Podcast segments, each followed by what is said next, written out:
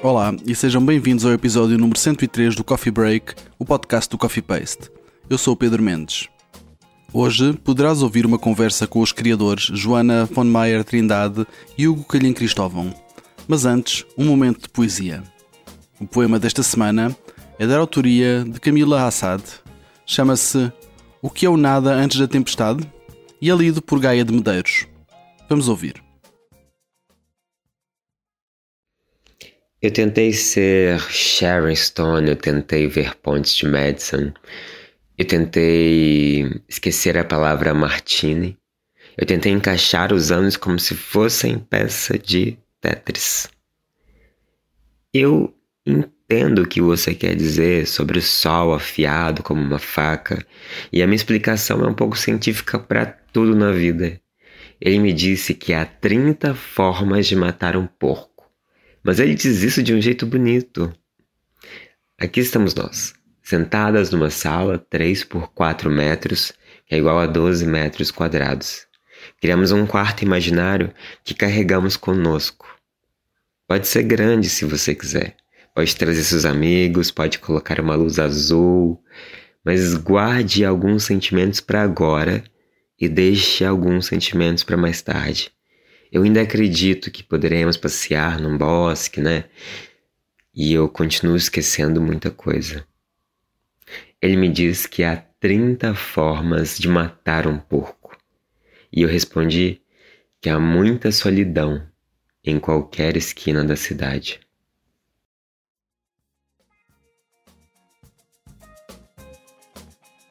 Os criadores Joana von Meyer Trindade e Hugo Calhem Cristóvão terão em breve dois espetáculos em palco na cidade do Porto. Um no Mosteiro de São Bento da Vitória e outro no Teatro Rivoli. Conversámos sobre estas duas criações, mas também sobre as inquietações que os movem e, claro, sobre dança. Espero que gostes. Até já! Olá a todos, bem-vindos ao Coffee Paste. Os meus convidados hoje são Hugo Calhem Cristóvão e Joana Ponmaier Trindade, que vão ter uh, em breve dois dos seus trabalhos uh, em apresentação no Porto. O primeiro uh, chama-se Fundação e Alívio neste Chão Irredutível, onde com gozo me insurjo. Vai ser apresentado dias 19 e 20 de maio no âmbito do FITEI, no Mosteiro de São Bento da Vitória, no Porto. E o segundo vai ser uma estreia chamada Portrait of a Dancer as Velvet, As Velvet, exato, e estreia a 27 de maio no Teatro Municipal do Porto. Olá Hugo, olá Joana e muito obrigado por estarem aqui estes minutos a, a conversar comigo. Bem-vindos. Olá, prazer nosso e obrigado pelo convite, Pedro. É, é um gosto. Então, começando por uma questão mais, mais genérica, gostava de saber da vossa parte, quais são eh, as grandes questões que vos interessa abordar no vosso trabalho, de uma forma genérica? Hum, ou seja, no geral, eu acho que os trabalhos são para ser sentidos e ser testemunhados.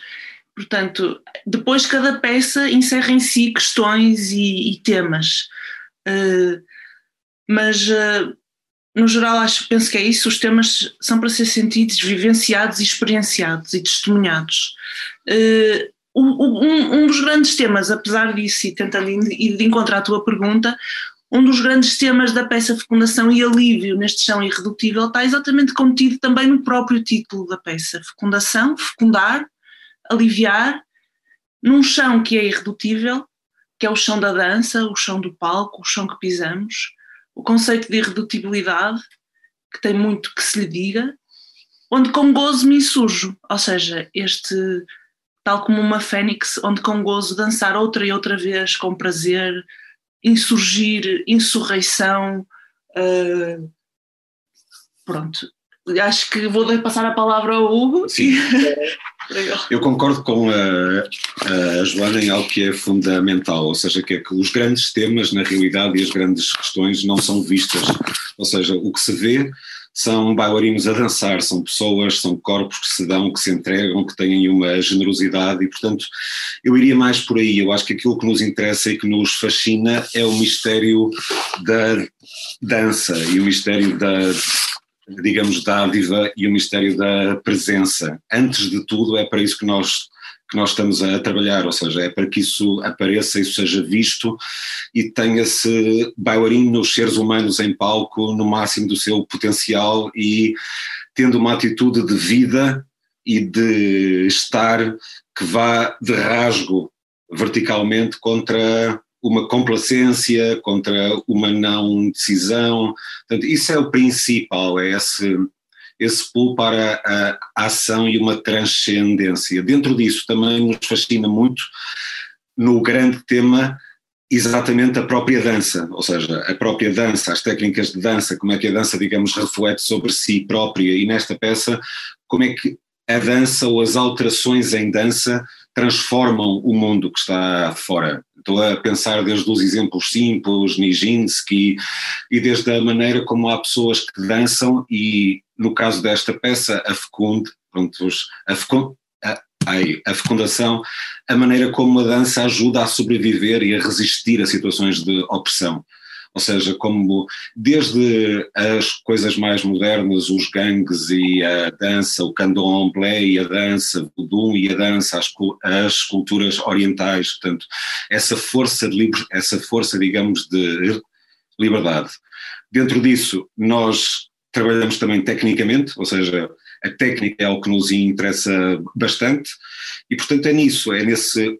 Antes tínhamos, se calhar, há 15 anos ou 20 anos atrás tínhamos muitas ideias políticas e muitas ideias sociais à volta da, da dança, agora ainda o temos, mas na a verdade é, é esse mistério, é esse, se, é esse segredo, é o que é que acontece ali que não acontece em mais lado nenhum.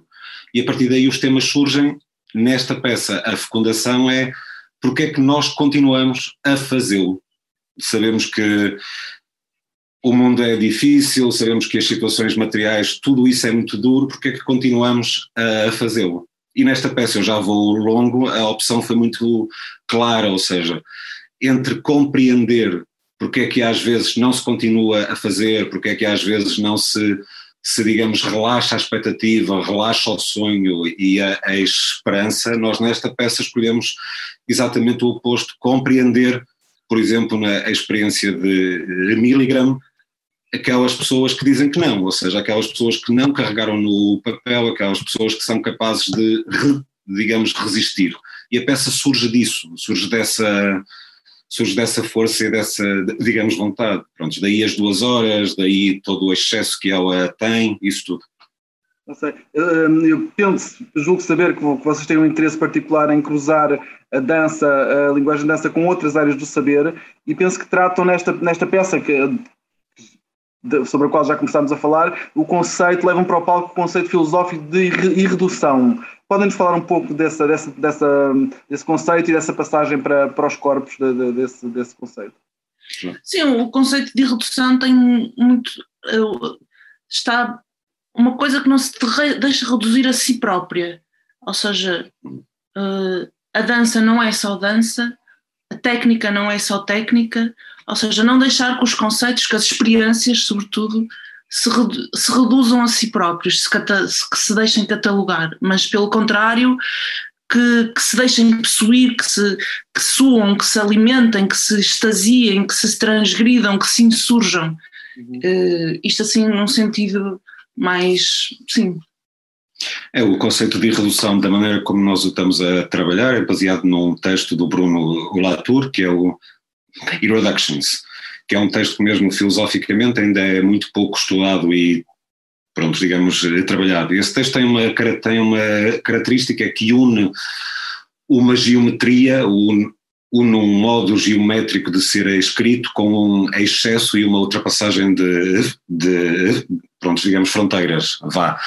E a redução é, no fundo, o que a Joana disse, ou seja, é para além das questões da linguagem, palavras e coisas, é compreender que tudo, toda e qualquer experiência, toda e qualquer evento é em si um acontecimento, é em si algo de imprevisível. E isto também está relacionado com a dança e com a forma de pensar a dança e a criação, porque um objeto, nós dizemos são duas cadeiras, para usar um termo básico, são duas pessoas, mas a realidade é que não são duas cadeiras, não são duas pessoas, são duas entidades únicas, irrepetíveis e que não vão acontecer outra vez. O foco filosófico da irredução é que nada acontece duas vezes. Não há tempos que aconteçam duas vezes e não há espaços que aconteçam duas vezes. Como é que isto depois se traduz? numa peça ou numa dança em que, que é bastante marcada e, curio, e coreografada, ou seja, em que tudo supostamente tem que acontecer duas vezes, três, quatro, cinco, seis. Portanto, esse mistério é, é isso. não te consigo explicar. Repetição também, repetição, a ontologia da palavra repetição é voltar a pedir. E sempre que nós repetimos, não estamos a repetir nem a imitar, estamos a voltar a pedir, a voltar a pedir aos deuses, a voltar a pedir aos corpos, a voltar a pedir ao espaço, ao tempo. Ou seja, manter o novo, manter o acontecimento, manter eh, dentro daquilo que, é, que são condições de vida, isto também tem a ver com a parte digamos, política, se quiseres, porque a nossa vida no fundo é muito rotineira, é muito, acontece a mesma coisa quase, quase todos os quase todos os dias, as, as coisas, digamos, repetem-se. Acho que esta peça tem uma dimensão sexual muito forte e o sexo também é um bocado, é uma se tu pensares bem, no fundo é uma atividade repetitiva, o amor é, uma, é, é, é algo, digamos, repetitivo e as relações acabam, portanto, como é que tu consegues manter o novo, manter o mistério, manter o acontecimento e isso talvez se faça negando a redução. A redução fenomenológica e epistemológica, a redução, a igualdade, a máquina, a burocracia, o contínuo. É isso. Esta peça, Fundação e Alívio neste chão irredutível onde com gozo me insurge, é apresentada, recordo, dias 19 e 20 de maio, no Mosteiro de São Bento da Vitória. Depois desta peça, vão estrear no Teatro Municipal do Porto o Portrait of a Dancer as Velvet. Fala-nos um pouco das origens desta nova criação. Portanto, esta peça, esta peça foi, começou por ser um convite do, do Teatro Municipal do Porto para integrar a programação, uma programação que eles têm os retratos e, e, portanto nós imediatamente começamos a pensar sobre esta questão do retrato e, e chegamos a este título Portrait of a Dancer as Velvet, retrato de uma bailarina enquanto veludo. Uhum. Aqui a questão do veludo surge muito porque o retrato, quando surgiu na Idade Média, ou quando na Idade mais tarde, talvez, mais tarde, uh, era só as classes altas que eram retratadas em, em posturas estanques, em, com o veludo, com o veludo vermelho, aquela cor púrpura, e desde logo nós quisemos pensar sobre isso uhum. e como um retrato que se fragmenta, que se, uh, que se desmultiplica Uh, e, e, e, nesse sentido também mais uma vez uma questão que nos, que nos prendeu muito é esta que vou passar a ler, o que é um bailarino ou uma bailarina que tem de dançar tudo o que não se dança a si mesmo enquanto se dança a si mesmo. Também é questão da autobiografia, talvez, ou de autobiografias. Hum, sim, a Joana também já disse bastante. Uhum. A fecundação era uma peça que era sobre a dança e, portanto, tem esse... E esta peça nós achámos que era bom abordar o bailarino e o retrato, ou seja, a relação que o bailarino tem com a sua própria Sim. imagem, e desde o treino, desde a forma como é ensinado, a relação que o bailarino tem com a ansiedade, a relação que o, bai, que o bailarino tem com a obsessão, com a, compul, com, a compul, com a compulsividade, a pressão que tem. Ou seja, a imagem. Um bailarino é qualquer coisa, ou seja, formar um bailarino ou um bailarino é quase uma criança soldado, portanto, desde muito pequenos, quer dizer, desde muito. E portanto foi trabalhar sobre isso. E daí a questão do paradoxo, daí a questão de como é que se consegue dançar o que nos é dado do exterior, o coreógrafo, a partitura, e ao mesmo tempo dançar-se a si mesmo, ou seja, esse espaço do self, se tu quiseres. Depois também há referências mais teóricas, agora que estamos no que é sem dúvida o retrato, o, o retrato do artista enquanto jovem cão, as cartas do uh, Rainer Maria do Kai, como é que ele se chama? Rio, que é um jovem poeta, todos esses conselhos dados para o artista. Uh, e uma figura que acabou por ser muito particular para este trabalho, que foi o Rambo, ou seja, no, essa ideia de alguém que acontece que aos 19 anos parou e aos 19 anos um bailarino, alguns já está maduro em muitas coisas em treino, percebes? E que parou, e essa pergunta vindo um bocado o que é que seria necessário para ele continuar, percebes? O que é que seria necessário para ele continuar a dançar? Ou neste caso a, a escrever poesia, ou seja, o que é que é necessário para, é um bocadinho a mesma pergunta do Paul Celan ou do, ou do Adorno, pós-Auschwitz, ou seja, porque o sonho da dança quando tens 6, 7 anos é uma coisa muito cor, muito cor-de-rosa, percebes? Muito aparecer, ser uma primeira bailarina, entendes? Que é feita depois em suor, em dores nas pontas, quer dizer, em, em algo e em todo um contexto que tem muitas condicionantes marcado, portanto a questão principal é essa, ou seja, como devolver o prazer o prazer e como retorcer, de certa maneira, o, o afunilamento. Depois, obviamente, com isso tudo, fomos, fomos a estudar balé clássico, posturas de clássicos, o cisne, ou seja, a questão que acontece sempre alguma coisa má às personagens femininas, quer dizer, pronto, o Zé Gisele acaba mal, o cisne morre, quer dizer, há toda, toda essa assassinato da juventude, descobrimos também a questão de o, Luís XIV, ou seja, a criação do balé na corte, as posições que existiam, o que é que ficou de fora, basicamente ficou de fora as danças grotescas, quando é que as pontas apareceram, que foi no século XIX, portanto refletimos sobre isso, foi o ponto de partida. O resultado final talvez tenha alguma coisa a ver com isso, mas eu acho que conseguimos essa ideia de estar a, estar a trabalhar sobre o que é ser uma bailarina e não parecer uma bailarina, que é a questão do retrato. Como é que se desfaz o retrato? O retrato é sempre algo que é feito de fora, em que tu estás a parecer algo. Estás a parecer algo com o que a Sim, Joana disse. Deixa-me faz-me lembrar muito nas pinturas do Francis Bacon, por exemplo. Exato. Em que temos aqueles retratos que são, não é? Que não é o retrato físico, eh, estagnado, é um retrato e, e há ali muito, é muito, muito. Em movimento. É muito envolvente aquelas pinturas em movimento, sim. Sim. E retrata muito mais do que se fosse um retrato fixo, fixado. Mas acho que irem ver é o melhor para explicar. Recordo já agora que, que, esta, que esta criação estreia no dia 27 de maio no Teatro Municipal do Porto. Gostava de vos perguntar o que é que em geral procuram num ou numa intérprete? Quando. Eu acho uma das primeiras coisas é o prazer de dançar. Pronto.